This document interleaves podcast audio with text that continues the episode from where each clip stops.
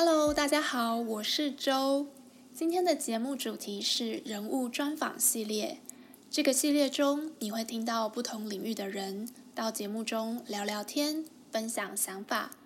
今天邀请到的来宾，瑜伽老师彤彤。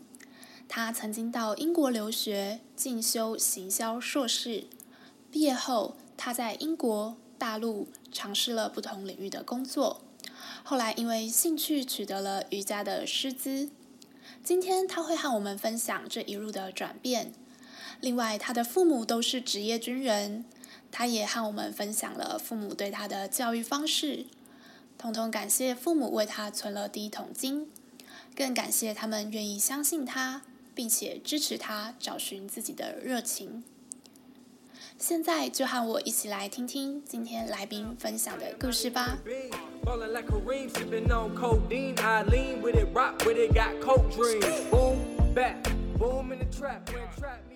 接续上礼拜的内容，彤彤要继续跟我们从旅游聊起，那就让我们按下播放键吧，Go Go Go！然后我我我其实去旅游的时候，我比较喜欢去小地方，我不喜欢去大城市，像比如说如果嗯。嗯，我跟你一样。呃，我我比如说我去过，我看一下我去过哪里啊？比如说我去过法国好了，但我没有去过巴黎。哦，一般人可能觉得不可思议。我去，对，对对对对对。我通常都去那种就是小小的地方，然后然后会讲英文的人也不多，他我们就是在那边比手画脚，因为他也不会讲英文，我也不会讲法文。然后我就觉得，就是这种这种感觉还蛮有趣的。然后那种小地方，因为观光客少，就他就是你会觉得他们好像比较淳朴一点。就像台湾也台湾也是一样，你在就是观光客到台北跟到嘉义，嘉义观光客也可能也很多，到苗栗好了的感觉就会不太一样。对对，然后你反而到那种地方，你可以看得到更多他们当地的风土民情。那你有没有印象比较深刻的国家？你会是因为那个国家的文化吗？还是因为那边的人啊，发生了什么事啊等等？我其实我其实对于就是那个，就我脑袋里面会跳出几个，就是我我蛮喜欢的国家。就是比如说你问我喜欢哪里，我就会说哦，我喜欢德国。但为什么喜欢德国？你想想想想，就会觉得哦，因为他们那边的人很好。就我去那边旅游。其实我觉得，就是接我接触到什么人，都会都会给我对于这一段旅游的观感带来很大的影响。文化、历史这些东西都是人创造的，还是要以人为本。呃，台湾不是有一段时间很喜欢讲说，呃，最美的风景是人嘛？我觉得这，我觉得这句话讲得非常好，就真的就是很多时候。很多人可能很多人像我一样，你会喜欢一个地方，不是因为这个地方有多漂亮，然后有多繁华，或者是怎么样，可能就只是因为那边当地的有一些人对你很友善。嗯，所以这句话其实很能诠释这个旅行它的意义。对，对，然后，呃，我我我我其实觉得旅行没有办法。就光旅行这件事情，没有办法，就是很深入的去，嗯，了解一个地方的文化或什么。所以就是其实，其实旅行对于我的意义就是去放松。所以就是像像我说的，我我我可以去莱茵河坐坐半天，坐一天这样子，然后什么都不干，我就是去放松。旅行对我来说就是去放松。那。你真的要去，呃，理解他们那边的文化啊，了解他们那边的，就是人的生活方式，你还是要去那边常住。所以你说我很了解，就是世界各地每个人的生活方式没有没有，但你说我还蛮了解英国人的，还蛮了解大陆人，还蛮了解台湾人的。我就说哦，还可以，因为我在那边住过，住过几年。嗯嗯嗯嗯，哎，那我很想问，因为。因为一般人这样听你讲完，一般我们都觉得啊，好向往你的生活，但到底要怎么样才能像你一样？你是有提到说，可能你爸妈他们有在基本上有给你一点资助嘛？但当然，你是不是也是要嗯、很努力的省省钱，还是怎么样？你可不可以跟我们分享一下，这样子过这样子旅行，偶尔去旅行的生活，到底要花很多钱吗？还是要怎么样才能做到？其实其实不用哎、就是我的旅游基本上都很省，就是嗯，怎么讲呢？我觉得，我觉得我的生活很简单，就难的是心态，就是对我来说，嗯，嗯，对我来说，我不会就是觉得我一定要赚了多少钱，我才能够做什么事情，或是我。一定要为了赚钱而放弃某一件事情。嗯嗯嗯，就是赚钱的目的，就是为了让你过上你想要过的生活。那你能不能够？嗯、为什么？为什么一定一定你一定要等到很有钱，你才能过上你想要过的生活？像我有个朋友，就是，嗯，就是他，他就是他现在就在创业，一个大陆一个大陆人。然后他创业，就是他就是想要做很做事业做很大那种，去贷款啊，然后就是卖房子啊，就这种。然后他他就说他的那个呃人生目标就是实现财务自由。然后我我就跟他说，其实我已经我已经实现了财务自由了，因为财务自由取决于不取决于你的财产有多少，取决于你的欲望有多少。我觉得我的物欲是非常低的。就你可能需要，你可能需要一千万才能财务自由，我可能需要两万块我就财务自由了。对啊，其实你这个境界，很多人就追求了很久，都还没有办法领悟。可是像你这么早就领悟，你就不会被钱这个东西绑死。对啊，嗯，因为你要去，你你，因为我觉得你们大大家都要去想想看，钱对你的意义到底是什么？就是你真的，就是真的值得。嗯，很多人赚钱就是为了想要过过上想过的生活嘛。那，你你去想一下，你想过的生活的样子，你现在不能过吗？我觉得我现在啊，因为以以前其实我也我也经历过一段赚钱的时间，对，所以我我我现在的生活其实是比我当时还要再更简单一点。我现在其实也没有什么在旅行。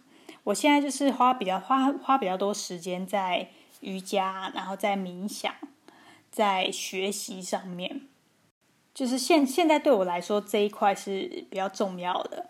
然后我觉得很有趣的是，就是当当你不再为了你的生活，不再为了你的生存而而去而害怕而惶恐而去汲汲营营的时候，你会发现很多你想要的、你需要的，自然而然就到你的面前了。哦，好像一个觉察的力量。对对对，像我今年因为呃因为疫情的关系，我我我没有回大陆嘛，因为我之前我不是在在大陆教瑜伽嘛，然后一直没有回去，就在台湾。然后我我其实，在台湾这段时间我是没有收入的，然后但我其实也没有很担心，但总是需要用钱嘛，你生活开销啊什么都要用钱。呃，前一阵子就是就有一些朋友来找我，就是呃。他们他们也就是就是反正就是聊天，然后就就聊到说，就是呃你要不要跟我一起去摆摊？我就说哎好啊，然后我们就一起去摆摊了，对，然后就赚了一点我的生活费这样子，就是就是就会刚刚好你嗯就也挺好玩的，然后刚刚好你也没有去很很刻意的去寻求什么，这些东西自然而然就到你的面前。嗯，哎，可是我还是很好奇，嗯、因为在伦敦的留学费用真的是很大一笔钱嘛。那你有提到你爸妈，嗯、都是职业军人，我觉得这部分可不可以请你多聊一下？因为我们很多的朋友都是军人，对对对。OK 啊，OK 啊，我可以啊，可以啊，没问题。我我在伦敦，就是我在念书的那个时候，我我我开始工作之后就没有再跟家里面拿钱了。然后我在念书的那个时候，就是。呃，一年吧，就在 Brighton 留学，加包含学费，然后包含住宿费，包含呃生活费，大概花了差不多一百，呃，应应该没有到一百五，应该一百二、一百三左右，一百二十万到一百三十万左右，很很大的消费。嗯，对，然后呃，因为刚之前有有在说，就是因为我妈妈就有帮我每一年的那个呃压岁钱，每一年的那个呃压岁钱都存起来嘛，所以就是。对对对，然后刚好刚好那段时间其实是就是台湾经济很好的时候，我们小时候你还记得吗？就是起飞那时候，所以其实就是就是其实那那一部分的钱就 cover 掉我我，就是一部分的一部分的那个呃支出。嗯，所以你的父母算是帮你存钱，那他们都不会干涉你的决定吗？或者是？对啊，就是他们，我我有点好奇他他们对你的教育，因为他们都是职业军人嘛，那他们会不会给你很多的？对对对，对对对，嗯，不会，我觉得他们是这样。我我还记得我小时候，他们管的很严，就是在我国中之前，在我国中之前，就是他们对于课业上的要求啊，还有一些，比如说以前我就觉得别的小孩子放学之后，他们就可以去。打球可以去玩，然后可以在路边买那个炸鸡吃，我都不行。我就下，我就放学之后就去我姑姑家，然后因为我爸妈那时候还没下班嘛，然后我姑姑是开书店的，然后我就去我姑姑家开始写作业，然后写完作业之后一本接着一本，因为他是开书店的，有各种各样的参考书。写完数学之后，诶，数学这一本写完了，康轩写完了，我们有翰林版的，对。就是，所以我就是每一天那时候小学的时候，每一天就是放学写作业，然后写作业写完之后写参考书，然后参考书写完之后，哦好，还开始背成语，然后背英文单字，然后背唐诗三百首，就是每一天就被被学业充满。小时候是这样，对，然后也不能够看漫画，不能够看小说，不能够在外面吃零食什么的。小时候管得很严，然后晚上晚上接回家之后九点多十点就睡觉，没有看电视这回事。但是，一直到呃国高中高中之后，就他们几乎就没有什么在管我了。为什么会有这么大的反反差？我我觉得，我觉得应该是，我觉得他们的他们的做法其实，我觉得还是蛮有逻辑的。我现在后来想一想，因为。当你小时候，当你小时候养成了一些自律的习惯，你长大之后，这些习惯会跟着你，所以他们也不需要就是长大去更约束你什么的。对，而且因为你到了，而且你到了高中的这个时时候，你是叛逆期了，他们其实一方面可能也管不动你了，然后你他们如果再用这种强硬的方式约束你的话。小孩容易反弹，所以我觉得他们是用了一个很聪明的方法，就是小时候培养了你一些习惯，你长大自然而然会带着这些习惯生活。然后，就算你对于，就算你对于就是外界的一些你没有接触过的东西感的好奇、感兴趣，你稍微接触之后，你的那些习惯其实还是存在于你的身，就是存在于你的呃身体的记忆。他们实在是太有智慧了，有点佩服。对，对我觉得，我觉对，然后，然后对于小孩子来说，呃，像对于我来说，我我也会，我也会很感谢我的爸妈，因为，因为就是当我在还没有太多很有独立思考的能力的时候，其实他们给到我一个这样子的一个习惯的培养，跟人格的培养，然后造就了我长大。其实我有很多。自己的想，然后到了我长大，我有很多自己的想法的时候，他们反而能够愿意给我空间，让我自己去发挥。嗯，这样也真的不容易哎。嗯嗯嗯，对，所以其实，呃，你说就是家长对于小孩子不停的转换跑道，然后不停的，呃，就是在尝试。美其像我们讲的，好像都很容易。美其名就是说，哎，我在做自己想做的事情呢，我要去试。但家长会不会担心？我觉得肯定会担心。但他们其实都还是给我，就是很多精神上的支持。对啊，我其实蛮感谢他们这一点的。而且你有提过，他们就是帮你们存了一桶金嘛？那都好像都完全让你们自己决定诶，就是要创业，要留学。对对对，就是我跟我妹，我还有个妹妹，我跟我妹就是一人有一桶金，就是那这这这一笔钱，就是因为他们从小就帮我们存起来嘛，那我们要怎么处理？呃，妈妈就说就是。如果你如果选择去留学了，那你之后如果想创业，那我们这边就没有办法支持你。我也觉得，我也觉得很对，我也觉得很合理，对。然后我也觉得很，就是也也很感谢啦。就是很多事情他们帮你预备好了，然后做选择的人还是我自己。当然，当然，这也是你自己走出来的一条路。嗯，我我我现在走成这个样子，就是。我其实是还蛮满意我现在的这个样子，然后我觉得就是家里面的人功不可没。你你上次有跟我提到一个分享，我觉得蛮有趣的，就你说你，嗯、呃，那种从大陆然后要偶尔，你说一年大概四次嘛会回来台湾，然后就你爸爸妈妈就自己跑去旅游了，他们好像也很享受在他们的生活，他们现在也都退休了嘛，对不对？你可不可以跟我们 分享一下？对，他们已经对他们已经退伍了，然后他们他们还蛮有趣的，就是从小其实他们就很嗯、怎么讲，很在意他们自己他们两个人的，就是就是空间，他们他们两个就是以前会有那个叫什么年终是不是？嗯嗯嗯，年终奖。你们你们军人也是叫年终吗？对，就分红那个年终奖。对，他们就是。我我那时候听他们讲，就是两个人一个人的年终拿来发红包，因为就刚好年终会接着过年嘛。然后另外一个人的年终会，他们会每一年规划一次出国旅游。然后他们出国旅游的那段时间呢，我跟我妹就被丢在阿妈家。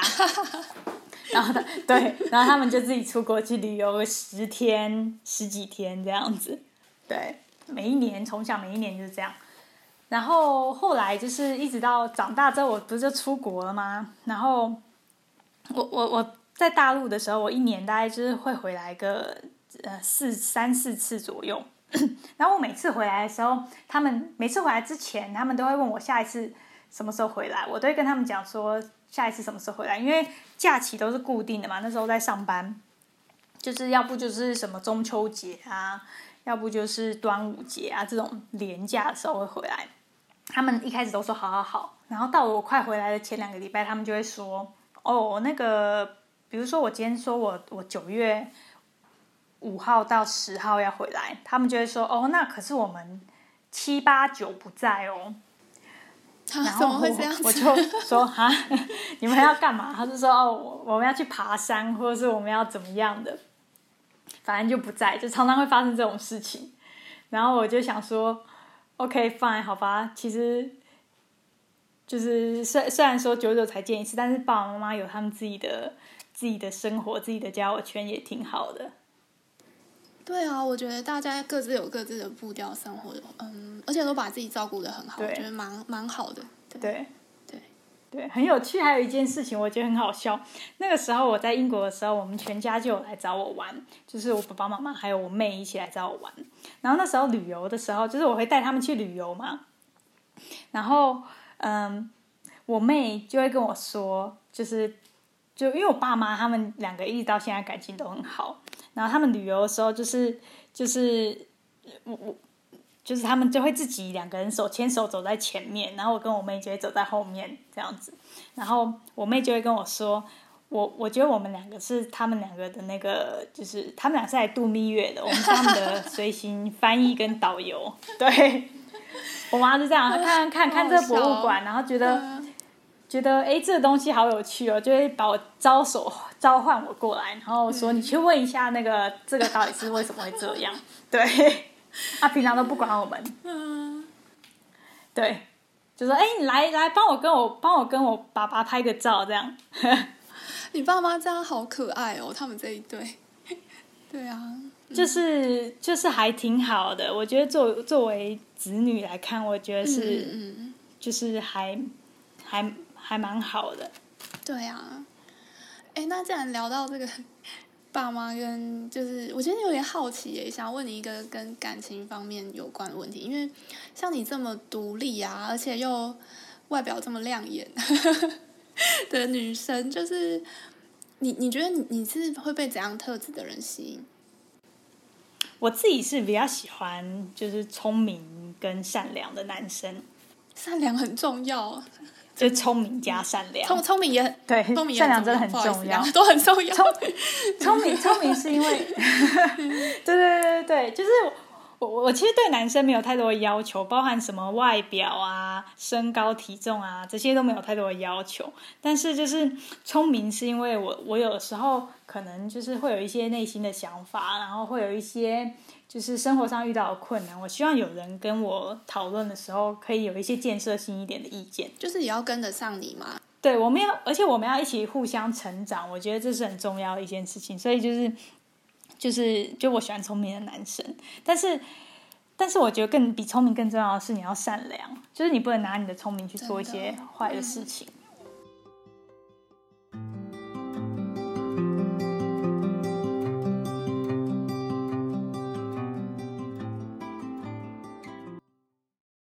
因为你提到是因为 COVID-19 的关系，你从大陆回来台湾这一阵子嘛，那你之后还有什么规划吗？就是会再回去吗？或者是因为你有提到你你有去摆摊那一阵子吗，就是有点好奇你现在会对你的规划是什么？呃，我现在就是呃，因为因为我还是对瑜伽，就我我还是想要就是继续走瑜伽这一块，钻研瑜伽。然后因为我之前。我之前在大陆的时候，我是想要在大陆，呃，弄一间就是瑜伽工作室这样子。然后因为今年，老板梦，对对对，就自己自己当老板。就就是之前一直到今年的上半年，大概呃七月哎，一直到八月的时候，我都还是想说想着我要回大陆的。但是真的是因为疫情的关系，然后再加上其实嗯。